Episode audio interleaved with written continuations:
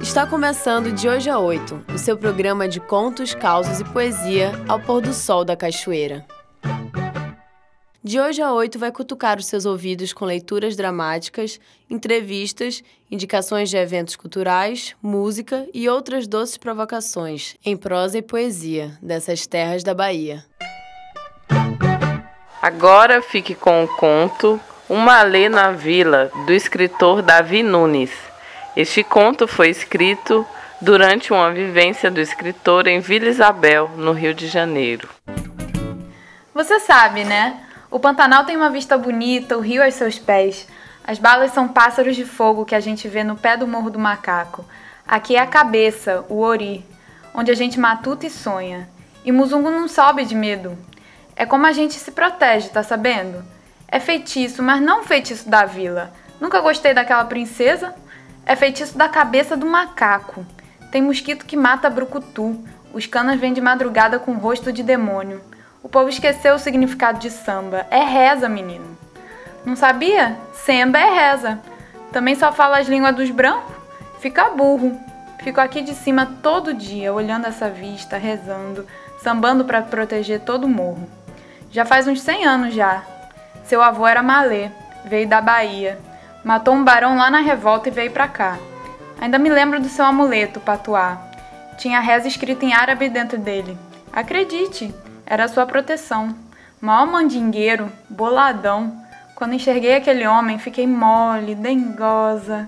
Era alto, bonito como uma noite enluarada, como esse céu cheio de luz que a gente vê agora daqui de cima. O olhar dele era corajoso que só, não tinha naqueles olhos de alçar nenhuma gota de medo. Alçar era sua etnia, um povo dos lados de lá da Nigéria. Foi o que ele me disse. Hoje ninguém sabe mais de nada direito. Vive morto-vivo andando por essa cidade cimentada. Prédio, carro, metrô, VLT, tiro. A porra que pariu todo mundo. Ele subiu o morro. Logo nos arrumamos. Eu nele, ele em mim. Foi o dengo, entende? Nosso barraco ele rapidinho encheu de samba, os batuques e as rezas que trouxe de lá da Bahia. Se tornou barbeiro na vila, numa birosca, por ali onde hoje é 28 de setembro, e matou um português, Cortou sua garganta enquanto fazia a barba por ter tocado no seu patuá e lhe olhado feio. Os canos tentaram botar ele no chilindró, derrubou uns três, subiu o morro, entrou na mata e virou urubu, o pássaro mensageiro, entende? Ele voou para a Nigéria, foi levar o lamento do nosso povo nessa terra. Eu não chorei, sabia que quem leva o lamento traz a cura. Já estava grávida e alguns meses depois vi o urubu voando no horizonte do Morro da Mangueira. Entrei na mata do Pantanal, fui quase saindo do macaco, senti as contrações e gritei por ele: Licutã! Ele apareceu por trás da sombra do urubu. Parecia um deus. Me disse: Essa menina que vem não nasce, nós que nascemos dela. Ele fez o meu parto, pari sua mãe Danda. Voltamos para nossa casa e ele tinha feito os canos se esquecerem da morte do português. Nossa casa se tornou uma casa de bamba. Samba e feitiço, malandragem e revolta. Fui feliz. Licutã compôs samba para mim. Virou um sambista influente no morro. Desceu para a pista. Bebeu e tocou com um flautista importante no baile dos brancos para tirar um bambá pra gente. Depois descobri que foi com Pixinguinha. Fiz até uma feijoada para ele aqui em casa. Pixinga era elegante, educado e sempre elogiava minha comida e minha voz quando eu cantava. Os dois se tornaram parceiros de verdade. E num certo dia, Licutã apareceu dizendo que ia viajar, sumiu por quase um ano, filha da puta apareceu falando que tinha ido na França com pixinguinhos, batuta, tudo tocar pros gringos e que bebeu e tocou junto com os músicos americanos do jazz lá. Ele me disse que esse contato mexeu muito com Pixinga, tanto que ele resolveu colocar o saxofone no choro. Peguei os bagulho que ele trouxe da porra da França e taquei tudo na cara dele. Tava de sacanagem comigo. Sumiu quase um ano. Fiquei zangada. Depois fizemos amor e peguei o dinheiro que ele trouxe para melhorar nossa casa. E no dia que ele desapareceu de vez, fiquei desesperada. Senti que nunca mais ia vê-lo. Licutan tinha comprado um saxofone para presentear Pixinga. Falou que Alá lhe tinha dado essa missão. Voltou à noite para Vila Isabel, bebendo aqui e acolá. Os canos enquadraram ele. Um disse que o saxofone era roubado, mas não sei. Talvez tivessem se lembrado do caso do português. Um outro tocou no seu patuá, quase arrancando. Licutã derrubou um e furou o outro com navalha. Subiu o morro e vários canas vieram no encalço dele. escondeu o saxofone no nosso quintal, beijou Danda e me disse para entregar o instrumento à Pixinga. Me deu patuá malê e me falou que os ancestrais estavam esperando ele na floresta.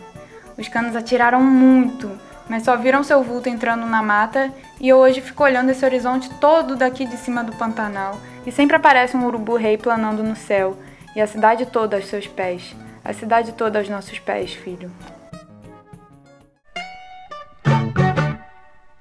Vamos agora bater um papo com Davi Nunes, autor do conto Um Malê na Vila. Davi é de Salvador e faz mestrado em Estudo de Linguagens pela UNEB. Já publicou poemas na antologia literária Enegrecência, teve seu conto Cinzas adaptado para o cinema, publicou um livro infantil em 2015 e esse ano, em julho, lançou o livro de contos Zanga. É uma grande felicidade tê-lo morando aqui pertinho de nós, em Cachoeira, e abrilhantando o programa de hoje a oito. Boa tarde, Davi. Boa tarde, Letícia. Davi, seus escritos transitam sempre de maneira plural e intensa pelo universo negro brasileiro.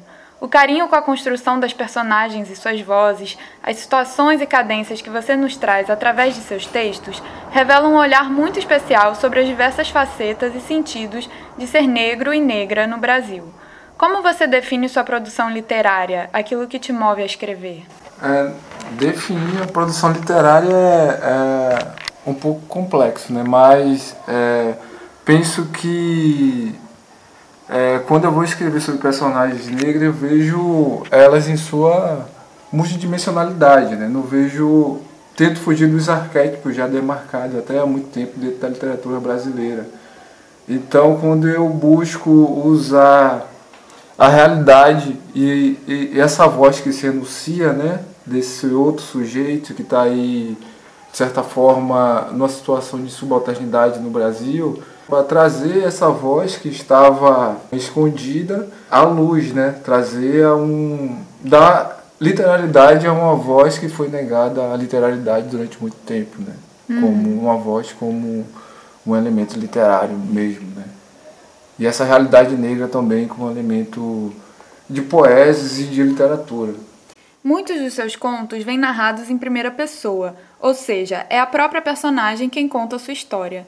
Não é uma voz externa e distanciada que fala sobre o que a personagem passou, sentiu e pensou, mas sim os próprios sujeitos e sujeitas da história, que sentem e veem o mundo e podem falar sobre sua experiência. A narração em primeira pessoa traz o ponto de vista de quem viveu e está aqui para falar de si e dos seus. Por que adotar esse tipo de narrativa e como se dá o processo de elaboração dessas vozes? Eu ando muito atento às vozes que eu escuto na rua, né? Então, eu estou fazendo um processo de produção literária muito ligado à voz. Então, eu escuto essas vozes na rua, dessas personagens é, negras, e eu é, tento transpor essa voz em, em linguagem literária, né? E aí, isso também vai construindo a minha técnica de escrita, a minha, minha organização vocabular dos contos e até da, das poesias também. E esse, na verdade, está sendo um, um, um, momento que veio com o Zanga, né, em alguns contos, e agora eu estou exercitando mais essa coisa de pegar essa, essas vozes das pessoas né, da rua, das pessoas das comunidades que eu participo, e transcrever, de certa forma, essa voz numa linguagem literária se utiliza dessas vozes, desses enunciados que eram não dignos de, de ser posto em linguagem literária, e eu busco colocar, né? fazer esse jogo mesmo com a. A Leda Martins chama de oralitura, né? É uma voz-corpo também, né? Porque você traz a realidade e você traz a, a dicção, né? essa dicção popular também, dentro de uma língua culta, normativa, né? literária. Né? A gente percebe em sua produção um cuidado muito grande na escolha do vocabulário, no encadeamento do discurso, as tonalidades e ritmos que o texto assume e o corpo que ele vai tomando. Conta um pouquinho pra gente como você constrói a estética linguística do seu trabalho. Agora, mas né, nos contos mesmo que eu estou fazendo, é esse jogo mesmo de. esse jogo de, de ficar de otiva, né, de escuta mesmo, para ir construindo a linguagem mesmo, esses enunciados todos de, de linguagem que são vindos da rua, né? Vindo das pessoas mais velhas, né? Aqui em Cachoeira está me dando uma oportunidade muito grande de escutar pessoas velhas, né? Pessoas que têm 100 anos, 80 anos, e aí eu fico muito atento para produzir. Óbvio que tem aí todo, além da linguagem, o jogo de imaginação, de utilizar essas palavras que são dos mais velhos, botar essas vozes que foram interditadas, silenciadas durante muito tempo na literatura brasileira à frente, né? Essas vozes que eram sussurros, eu é, coloco como um grito já na minha escrita. Nos seus textos em prosa, você costuma privilegiar as formas conto e crônica. Por que essa preferência? Na verdade, eu tenho feito muita coisa. O conto agora está mais em evidência porque eu publiquei o, o, o livro Zanga, né? E publiquei também o, o livro infantil. E também utilizo muito no meu blog, fazendo ensaios e crônicas. Mas aí eu estou com um romance também para ser publicado, vai sair para o ano. Tem um livro de poesia, tem os textos de teatro também, que eu tenho feito, tem roteiros, então eu estou é, lidando com várias áreas de, da linguagem mesmo artística para produzir, né? Mas o conto é algo que me dá um certo prazer na escrita. Em 2015, você lançou o livro infantil Bucala, A Pequena Princesa do Quilombo do Cabula, que foi inclusive incorporado como parte de material didático. Como é fazer literatura para crianças e como se compara a escrever para adultos? O que te levou a conceber Bucala? Esse também foi um outro exercício, porque eu nunca tinha escrito nada para criança antes do Bucala. E aí foi o trabalho de observar a realidade das crianças, como elas se comportavam, né? Sair da coisa também adultocêntrica, né? De pensar como adulto para escrever algo para criança e de imaginar também, né, como foi a minha infância. Mas o Bucala, assim, objetivamente, foi porque eu tinha uma sobrinha, né, que na época ela tinha 10 anos, e eu tinha pesquisado já a história do, do Quilombo do Cabula, e eu cheguei em casa e minha sobrinha estava com uma boneca Barbie e ouvindo Justin Bieber. Então o espaço lúdico dela era preenchido por todos esses signos que vinha de uma outra matriz, né? Assim. E aí eu busquei fazer algo para mostrar para minha sobrinha, né, uma outra outro local de ludicidade que estava ligado à herança africana, né? Para ela se perceber também como uma, menina negra bonita, né? Aí surgiu, aí eu logo pensei no Bucalo, uma menina vivendo aventuras do século XIX, né? Com poderes e com cabelo crespo em formato de coroa de rainha. E esse livro circulou bastante. Estamos aí no processo de organizar outra edição. O trato com a linguagem do livro infantil eu acho até mais difícil do que o com o do livro adulto, né? Mas são, para mim, linguagens totalmente diferentes. O, o conto adulto e o conto infantil. Para finalizar, uma pergunta ousada. Que poder tem a literatura? Eu vejo muito nas periferias, né, o povo dizendo que a poesia salva, né? E aí eu digo do, da galera mesmo que faz poesia de slam, essas coisas todas, né? Eu acho que a, a, literatura ela tem o poder de humanização, tirar o leitor de, do seu local ali. Para mim funcionou muito, né? Eu como leitor ter lido Machado de Assis na adolescência foi uma possibilidade de me fazer sonhar de forma pragmática, assim, é, pensando mesmo numa mudança real dentro de toda essa estrutura que a gente vive, e ainda mais pensando em literatura negra, em uma estrutura bastante racista, né, que é a literatura brasileira, né, de certa forma serve como resistência, né, de enunciar essas vozes que são que foram escondidas pela própria tradição da literatura brasileira, né.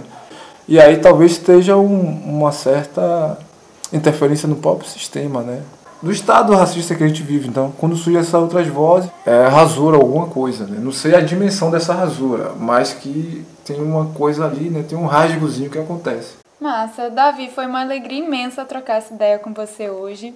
Esperamos o lançamento do seu novo livro Zanga aqui em Cachoeira em breve. Aproveitamos para convidar todas e todos para o Caruru dos Sete Poetas, recital com gostinho de, de dendê, que vai acontecer esse sábado, dia 22 de setembro, às 20 horas, no Largo da Ajuda, contando com uma programação infantil das 15 às 17 horas.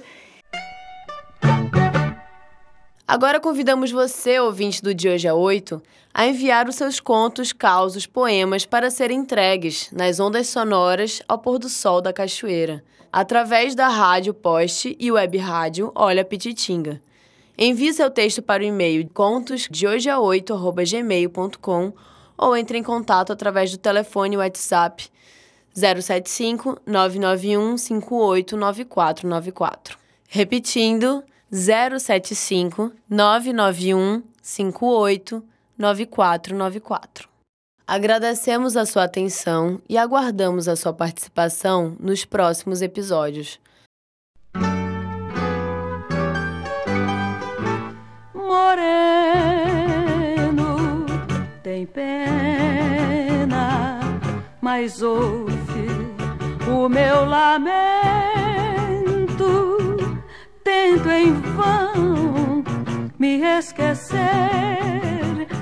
Mas ai, o meu tormento é tanto que eu vivo em pranto, sou toda infeliz.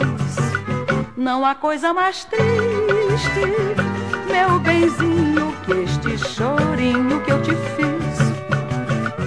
Sozinha, moreno, você nem tem mais pena. Fiquei tão só. Tem dó, tem dó de mim, porque estou triste assim por amor de você. Não há coisa mais linda neste mundo que o meu carinho por você.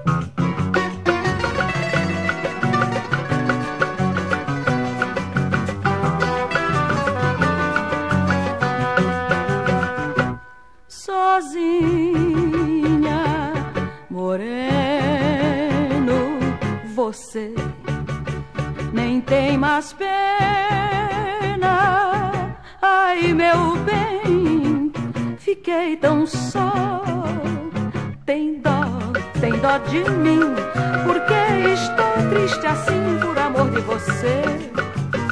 Não há coisa mais linda neste mundo que o meu carinho por você, meu amor, meu amor meu amor, meu amor.